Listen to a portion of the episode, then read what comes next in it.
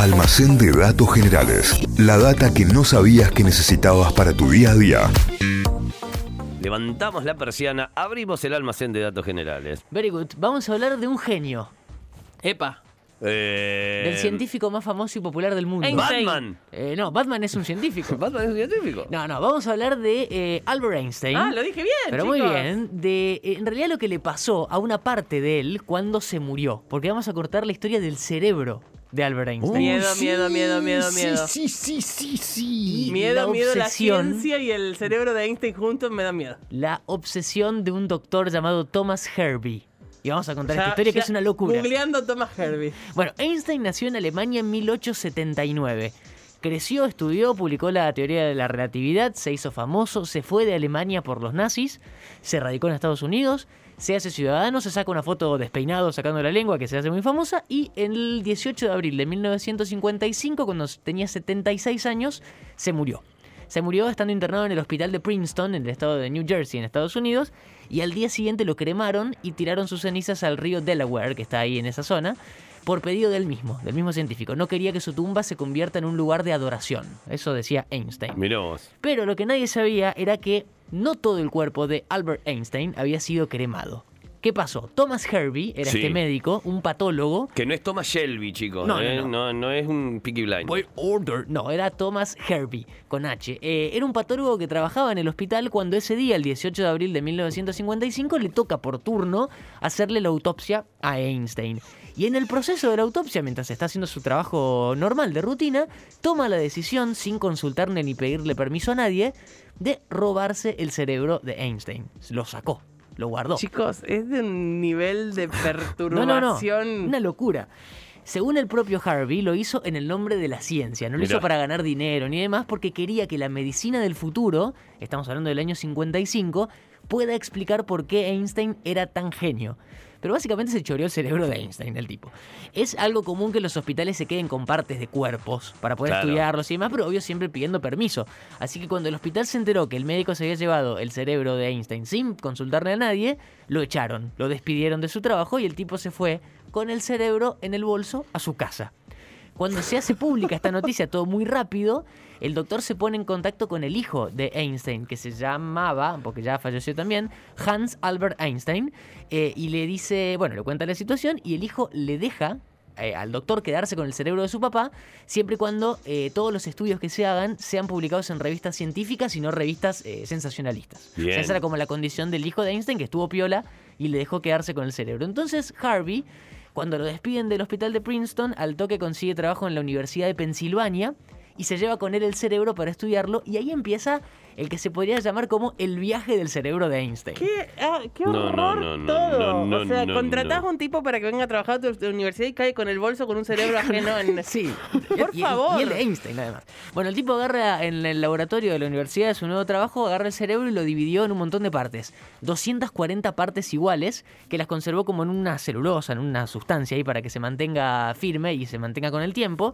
Y muchas de esas partes las cortó en láminas finísimas, onda milímetros de fino, con una cortadora de fiambre, así, para que eh, se puedan estudiar en microscopios partes del cerebro de Einstein. Estaba empecinado este tipo en que se estudie el cerebro eh, y si no lo podía hacer él, estaba dispuesto a que otros científicos lo hagan. Entonces lo que empezó a hacer fue repartir entre la comunidad científica todos estos pedacitos del cerebro de Einstein. Caía, no sé, encuentros de científicos y daba cerebros. Eh, El souvenir, Claro. lo lleva el souvenir. muchos no le Me hace, creían. mal, me, me hace mal en un nivel que no les puedo explicar. Lo tomaban por loco, imagínense. Algunos sí se quedaban con las partes del cerebro, pero lo estudiaban, incluso lo miraban, pero no encontraban nada raro. Incluso algunos llegaron a publicar algunos artículos diciendo que era un cerebro promedio. O sea, era- a pesar de que era Einstein, era un cerebro normal.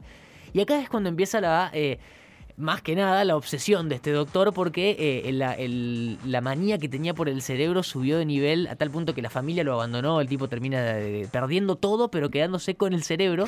Y se lleva el cerebro, las partes que le quedaban todavía, las guarda en alcohol y las pone en una caja de botellas de sidra al lado de la heladera en su sótano. No, no, no, no, no, no, no. Ya sé el final de eso, Dios. Escucharon, el cerebro de Einstein en un sótano en Yo una caja de botellas de sidra. Es como muy, muy flashero y surreal.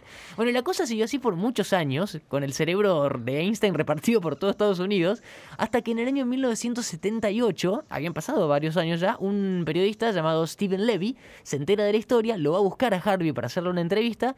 El doctor ya tenía 66 años, estaba trabajando en un laboratorio privado le da la entrevista y le cuenta todo con lujo de detalles. Ahí el periodista escribe y publica una nota, le pone de título Yo encontré el cerebro de Einstein. Hacía más de 20 años que había muerto Einstein en ese momento.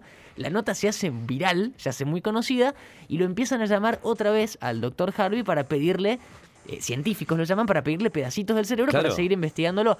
Hasta se contactaron del gobierno de Estados Unidos para pedirle el cerebro para que no caiga en manos soviéticas. Plena Guerra Fría Os. estábamos, ¿no? Toda una cosa de espionaje y demás. Bueno, una de las personas que le pide, en este, después de la nota, partes del cerebro de Einstein para analizarlo fue una neuróloga de la Universidad de Berkeley llamada Marian Diamond, que publica un artículo en 1985, o sea, casi 10 años después de esta noticia, explicando que había descubierto que Einstein tenía más células gliares que el común de la gente. Las células gliares son las encargadas como de dar apoyo a las neuronas y hacen que funcionan mejor. Bueno, Einstein tenía muchas más células gliares que lo común. Entonces a lo mejor tenía más conexión con las neuronas. ahí se, se deduce esto, digamos. Claro. Eh, eh, en esta época, eh, Harvey tenía el cerebro en su casa y cuando le iban llegando los pedidos de científicos para pedirles partecitas del cerebro, lo que hacía el médico, y atención a esto, era cortar pedazos del cerebro con un cuchillo de cocina y una tabla de quesos que no, tenía no, destinada no, no, no. solamente para esa función. Había comprado una tabla que lo usaba solamente para cortar el cerebro de ¿viste que Einstein cuando te dice que no hay que mezclar No la tabla bosta. de verduras con la de Claro, carne, chicos. claro. Mortal. Me destruye lo que todo estás re contando. cuidado. Bueno, y a todo este quilombo le falta la última parte, porque en el 96, ya muchos años después, otro periodista y también escritor, Michael Paterniti, se contacta con Harvey, que ya tenía 84 años, el doctor, y lo convence de hablarle a la nieta de Albert Einstein, Evelyn, que vivía en California, para que ella se termine quedando con el cerebro de su abuelo. Así que Harvey acepta pone el cerebro de lo, lo que quedaba del cerebro en un tupper y el periodista lo cuenta y escribió un libro sobre esto en un tupper de tupper, en un tupper ese que era la caja esa que tenía como ranuradita la tapa, redondo. Ahí va el cerebro y va, salen en auto. Esto todo contado en el libro del periodista, un No, viaje de No, no, no, no. no. casi 5.000 kilómetros atravesando no, no. todo Yo Estados viajé con una Unidos. placenta y me pareció surreal. No te quiero explicar lo que es esto. atravesando Estados Unidos de costa a costa con el cerebro de Einstein en un tupper en el baúl. Lo más loco es que llegaron y la nieta se los rechazó. No lo quiso. No lo quiso. ¿Cómo? Dijo, no "Qué quiso quedarse con. asco". Y claro, imagínate. El doctor Harvey se murió en abril del 2007 cuando tenía 94 años y lo que le quedaba de cerebro todavía volvió a la familia que quedaba de Einstein y la familia lo donó al Museo Nacional de Ciencia y Medicina del Ejército de Estados Unidos, también con la idea de que se siga investigando. Y en el 2013, Sí. 58 años después de que, se, de que se muera Einstein, un grupo de investigadores de la Universidad de Florida encontró otra cosa, que el lóbulo parietal inferior de Einstein era más ancho de lo normal y parecía mejor integrado con mejor comunicación entre los hemisferios del cerebro. Ah.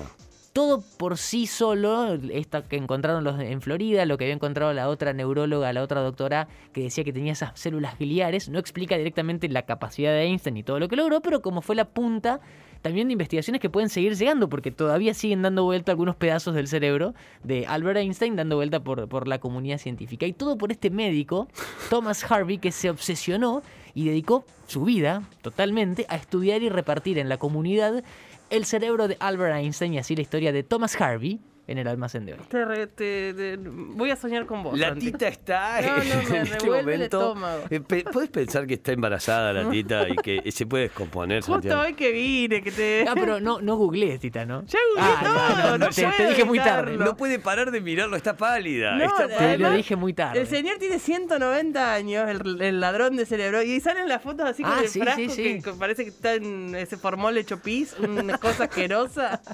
Bueno, eran pedacitos del cerebro. Por Dios. La data del almacén del día de hoy la vas a encontrar como siempre en Spotify, ¿eh? Búscanos como Notify Diario y ahí estamos en Spotify con esta data y muchísima más. Este almacén de datos generales, la historia detrás del cerebro de Einstein. Almacén de datos generales. La data que no sabías que necesitabas para tu día a día.